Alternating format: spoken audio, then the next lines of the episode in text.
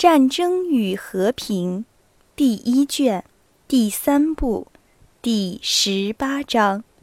主播鸡腿小木屋。罗斯托夫奉命在布拉村村庄附近寻找库图佐夫和皇帝，但是这儿不但没有他们，而且没有一个指挥官。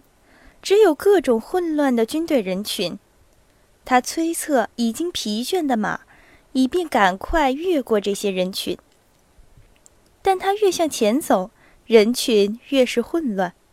在他所走的大路上，拥挤着许多篷车、各种轿车，俄国和奥国的受伤和未受伤的各种兵士。这一切在法国炮兵从布拉村高地打来的炮弹的凄惨声中，嘈杂着、混乱地骚动着。皇帝在哪儿？库图佐夫在哪儿？罗斯托夫问着他所能指出的所有人，但不能得到任何一个人的回答。最后，他抓住一个兵的领子，强迫他回答。嗨，老兄，他们早已向前逃跑了。那兵回答了罗斯托夫，因为什么而发出笑声，并且挣脱着身子，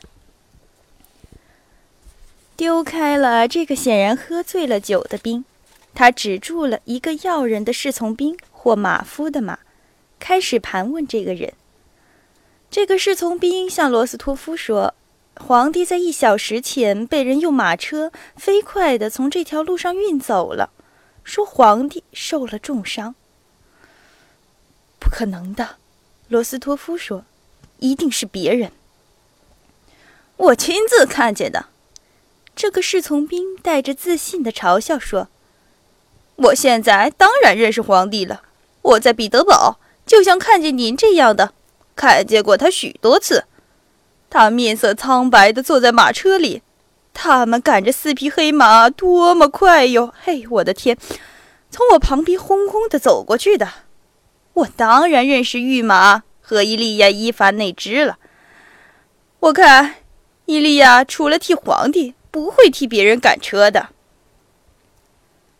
罗斯托夫放了他的马，想要向前走，一个受伤的军官从他身边走过，向他说话了。喂，您要找谁？军官问。总司令吗？他被炮弹打死了，在我们的团前面被炮弹打进胸膛打死的。没有打死，是伤了。另一个军官更正。是谁？库图佐夫吗？罗斯托夫问。不是库图佐夫，他叫什么？哎，那都一样。活的人剩下的不多了，您就到那儿去。到那个村庄上去，所有的指挥官都聚集在那儿。这个军官指着高斯提拉代克村庄说，然后从他身边走过去了。罗斯托夫骑马漫步行走，不知道他现在为了什么，并且为了找谁要向前走。皇帝负了伤，战士失败了，现在不能不相信了。罗斯托夫顺了指示给他的。可以远远看见金塔和教堂的方向走去。他为什么还要着急呢？即使是皇帝和库图佐夫还活着，没有受伤，他现在要向他们说什么呢？走这条路，大人；走那条路，马上就会被打死的。一个兵向他大声说：“走那条路是要被打死的。”哼。你说什么？另一个说：“他到哪儿去？那条路近一点。”罗斯托夫思索了一下，正向那个据说他会被打死的方向走去。现在反正是一样了。假使皇帝已经打伤了，难道我还要当心自己吗？他想着。他进了那个区域，从布拉村跑走的人大都死在那儿。法军尚未占领这个区域。而受伤的和活着的俄国兵早已离开那里了。在原野上，在每一接下齐纳的地方，倒着十个或十五个打死受伤的人。好像耕好了的土地上的肥料堆。受伤的人两两三三地爬在一起，可以听到他们的悲惨的，有时在罗斯托夫看来是虚伪的呻吟和喊叫。罗斯托夫放马地行着，免得看见这些痛苦的人。他觉得害怕，他害怕，不是为了他自己的生命，而是为了他所需要的那种勇气，并且他知道，他没有勇气。看到这些不幸的人的景状，法军已经停止射击这个散布着死尸和伤员的原野，因为这里已经没有好好的活人了。但看到一个从这里骑马走过的副官，又把炮对着他，向他射出几个炮弹。听到这些滋滋的可怕的声音，看到四周的死尸。这些见闻在罗斯托夫心中合成了一种恐怖与自怜的印象。他想起了母亲最近的信。他想：假使他看见我现在在这儿，在这个原野上和许多向我射击的炮，他会有怎样的感觉呢？在高斯提拉代克村，有从战场上退下来的，虽然混乱。但大体上还有秩序的俄军，法军炮弹达不到这里，步枪的射击声也很遥远了。这里每个人都已经清楚的知道，并且谈到会战失败了。罗斯托夫不论问谁，谁都不肯告诉他皇帝在哪儿，库图佐夫在哪儿。有的说皇帝受伤的消息是正确的，有的说不是的。并且这样的说明这个散不开了的错误的传闻，说，和皇帝侍从中的人来到战场上的宫内大臣托尔斯泰伯爵，确实是面色苍白、惊慌万状，坐了皇帝的车子从战场上跑回来了。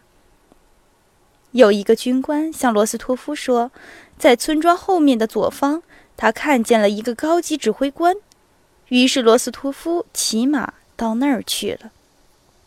他不再希望找到任何人，却只要对自己消除良心的不安了。走了大约三里，经过了最后的俄军，罗斯托夫看见，在掘了壕沟的菜园旁边，有两个骑马的人对着壕沟站立着。一个人帽上有白羽翎，罗斯托夫觉得有点相识；另一个不相识的。骑着美丽的栗色的马，走到壕沟前，用马刺刺了马，并且放松了缰绳，轻轻地从壕沟上跳进了菜园。只有一点泥土被马的后蹄从沟边上踏落下来，他迅速地调转马头，又跳过壕沟，恭敬地向有白羽翎的骑马的人说话，显然是劝他做同样的行动。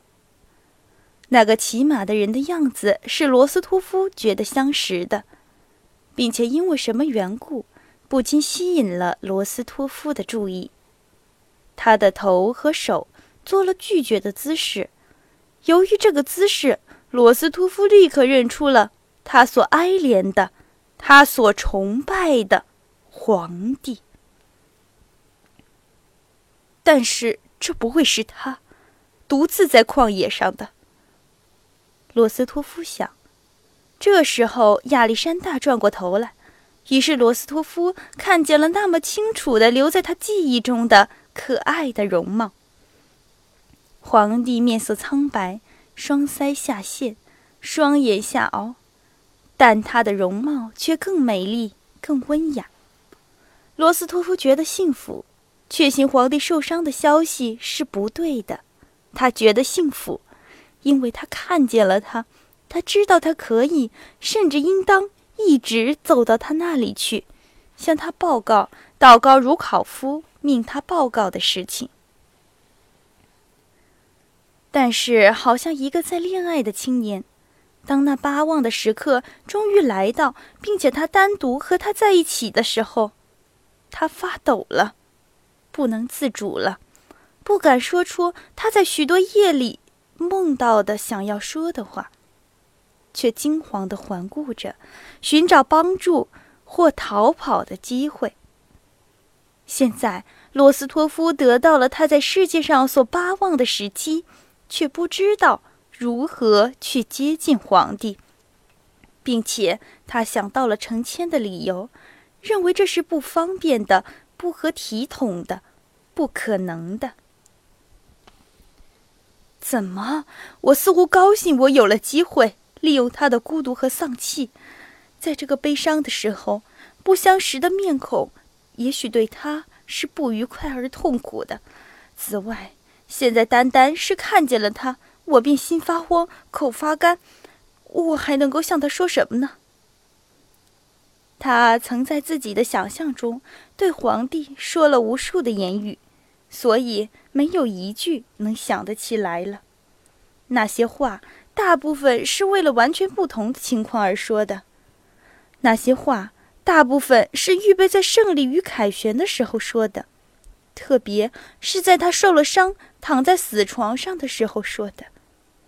那时候，皇帝感谢他的英勇行为，而他快要死，向皇帝表示他在行动中。得到证明的爱。况且现在已经快是下午四点钟，会战已经失败，我怎能请求皇帝对右翼下命令呢？不，我绝对不应该到他那儿去，不应该妨碍他的沉思，宁愿死一千次，也不要受到他不好的目光、不好的意见。罗斯托夫下了决心。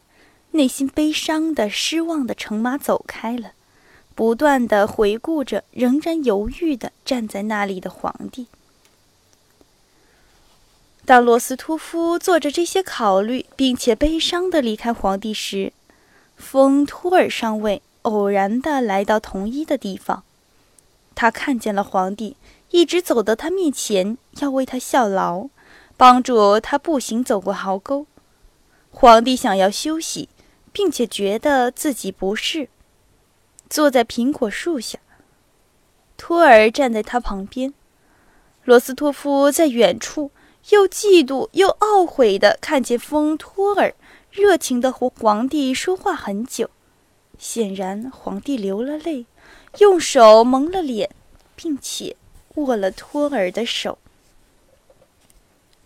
我本是可以处在他的地位上的。罗斯托夫想到他自己，几乎忍不住他对皇帝的命运的同情之泪，十分绝望地骑马向前走，不知道他现在要去哪儿，为什么要去。他觉得他自己的软弱是他悲伤的原因，因而他更加感到绝望了。他本能够，不仅能够，而且他应该走到皇帝那儿去。这是他向皇帝表示忠心的独一无二的机会，而他没有利用这个。我做了什么？他想。于是他调转了马，驰回他看见皇帝的地方。但是在壕沟那边，现在已经没有人，只有几辆行李车和马车走过。罗斯托夫从一个马车夫口里知道了库图佐夫的司令部在附近的村庄里，行李车就是向那儿去的。罗斯托夫跟着他们走，在他前面的是库图佐夫的马师，牵了一匹披着马衣的马；在马师后边是一辆行李车，在行李车后边有一个老家奴步行着，他头戴尖帽，身穿羊皮袄。两腿向外弯。奇特哦，奇特，马师说。干嘛？老人漫不经心的回答。奇特，你去摩洛奇特。嗨，傻瓜！呸！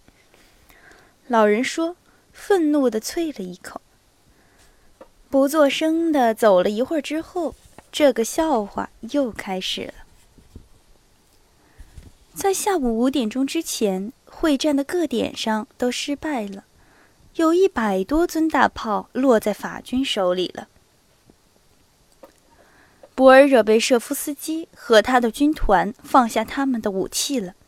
别的纵队损失了大约一半的人，成了无秩序的、混乱的人群，向后退却。兰惹龙和道黑图罗夫的残余军队混合在一起，拥挤在奥盖斯特村附近的泥沼的岸上和堤上。六点钟前。在奥盖斯特堤上，只听到法军的激烈的炮击。法军在布拉村高地的斜坡上设了许多炮位，射击我们撤退的军队。道黑图罗夫和别人在后卫集合了几个营，想追赶我军的法军骑兵射击。天色渐渐的黑了，在狭窄的奥盖斯特堤上。有许多年来戴着便帽的老魔工，带着钓竿，安静的坐在堤上钓鱼。他的孙子卷起了衬衣袖子，把银色的摆动的鱼放进鱼罐。在这个堤上，这许多年来，莫拉维亚人们穿着蓝外衣，戴着毛茸茸的帽子，安静地赶着他们的装运小麦的双马车。并且身上沾染了面粉，带着变白的车子从这个堤上赶过去。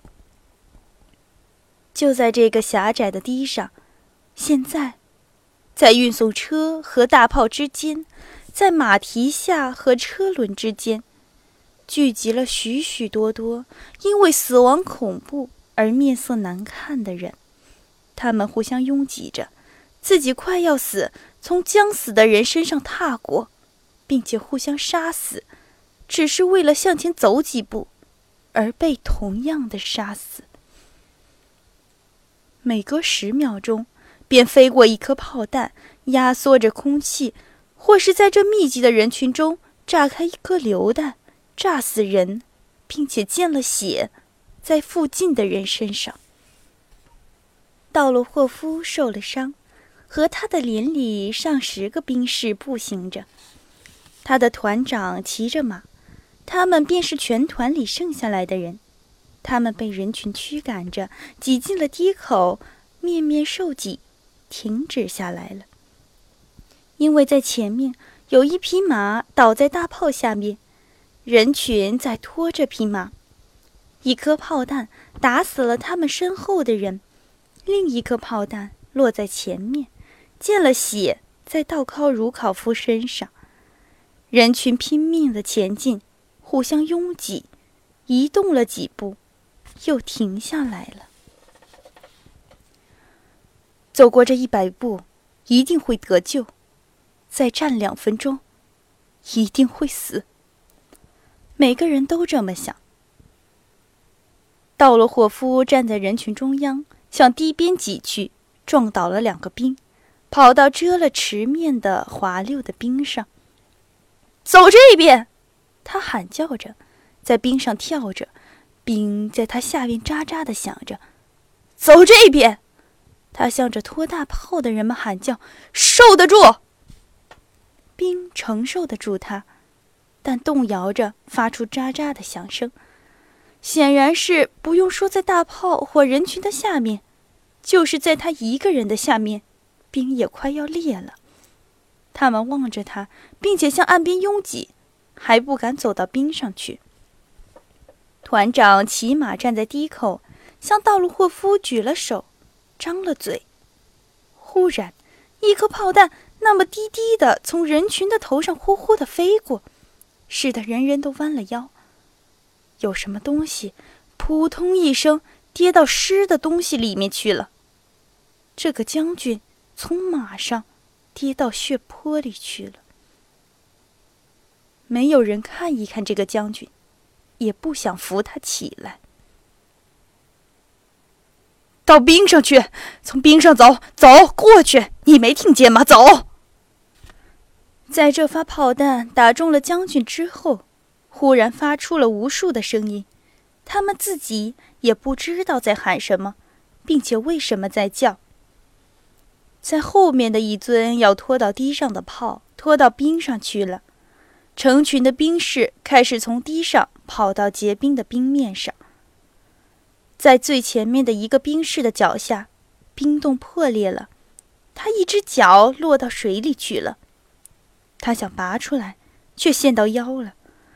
附近的兵士们退缩了，一个赶炮车的兵止住了他的马，但是在后边仍然听得到叫声：“到冰上去！为什么停下来？走走！”人群中发出了恐怖的叫声。围绕着大炮的兵士们向马挥手，并且打马，要他们转身向前走。马匹离开岸上了，步兵脚下的冰破了一大块。冰上大约四十个人，有的向前跑，有的向后跑，互相的撞沉水里去了。